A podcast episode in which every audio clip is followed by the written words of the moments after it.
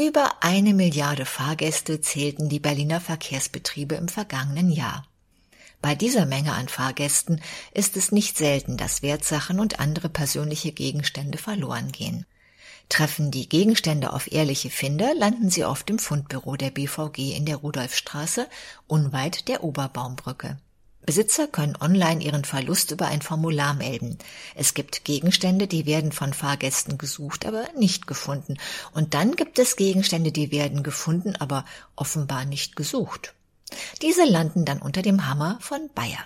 Etwa eine Stunde vor der eigentlichen Auktion herrscht reges Treiben im Auktionshaus. Auf zwei riesigen Tischen und in meterhohen Regalen sind die Fundsachen zur Präsentation platziert.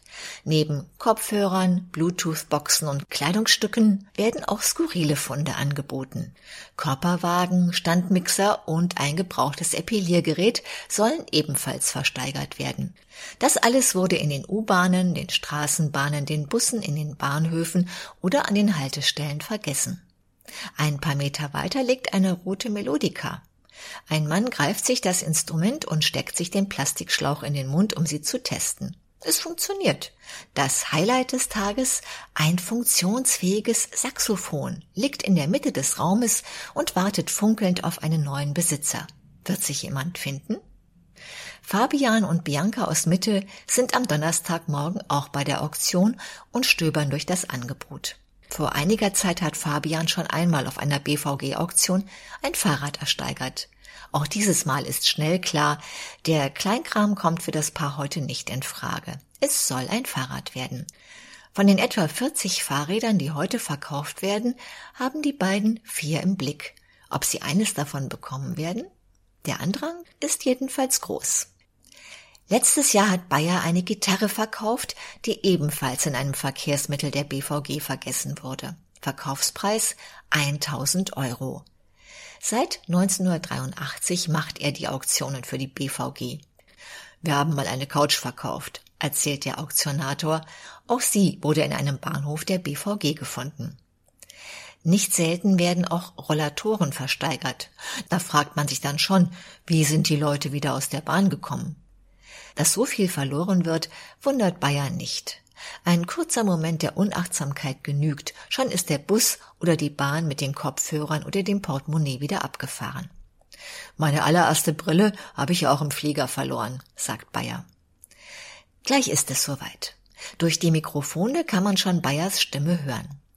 Es ist zehn Uhr, die Auktion beginnt jetzt gleich. Wir beginnen mit den Fahrrädern. Er selbst sitzt noch in seinem Büro. Die Menge versammelt sich im Eingangsbereich, wo die 40 Fahrräder auf ihre neuen Besitzer warten. Ein letztes Mal kann die Ware begutachtet werden, bevor es mit der Auktion losgeht. Dann öffnet sich die Tür zu Bayers Büro. Der Auktionator schreitet selbstbewusst heraus. Begleitet wird er von einer Entourage seiner Mitarbeiter. Das Headset trägt er lässig am Mund. Jetzt geht's los. Viermal im Jahr wird die Auktion veranstaltet. Bei der Menge an Fundgegenständen, die in Transportmitteln der BVG zurückgelassen werden, ist es auch nötig. 200 Positionen stehen heute auf dem Plan.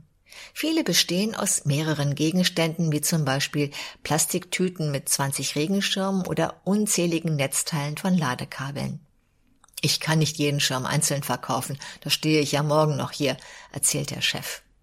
Dementsprechend besteht das Publikum hauptsächlich aus Händlern, die die Ware auf Trödelmärkten weiterverkaufen. Wer braucht schon 20 Schirme oder 30 USB-Ladekabel? Trotzdem versuchen am Donnerstag auch viele Privatpersonen ihr Glück. Manche werden fündig. Jeder Gegenstand hat eine Nummer.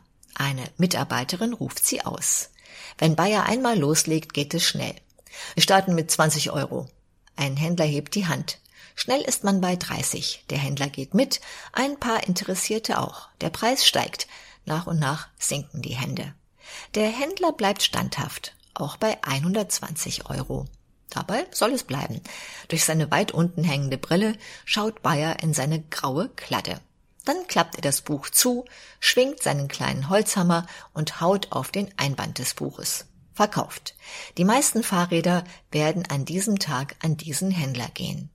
Einige Interessierte ärgert das. Für den Auktionator ist es ein Geschäft. Der Höchstbietende gewinnt eben. Fabian und Bianca haben Glück. Der lästige Händler geht bei ihrem Wunschrad nicht mit. Bei 100 Euro ist Schluss. Das Rad geht an die beiden. Sie bezahlen rasch und verlassen glücklich das Auktionshaus. Das Rad hat auf dem Rahmen überall Graffiti. Bianca freut sich darüber. Das sieht super aus und klauen wird es bestimmt niemand. Hoffe ich jedenfalls. Sie lacht und freut sich. Die 100 Euro waren genau ihr Budget. Eine Mundharmonika, Zehner. Niemand meldet sich. Dann acht, sagt Bayer. Wieder meldet sich niemand. Bayer ist geduldig. Mit seinen 40 Jahren Berufserfahrung kennt er die Launen der Käufer gut. Dann irgendwann hebt in der letzten Reihe ein Mann seinen Arm. Bayer schlägt den Hammer aufs Pult. Auch die gebrauchte Mundharmonika findet an diesem Tag einen Käufer. Und das Saxophon? Das ist der Favorit unter den Käufern. Nach wenigen Sekunden wird das Instrument schon im dreistelligen Bereich gehandelt.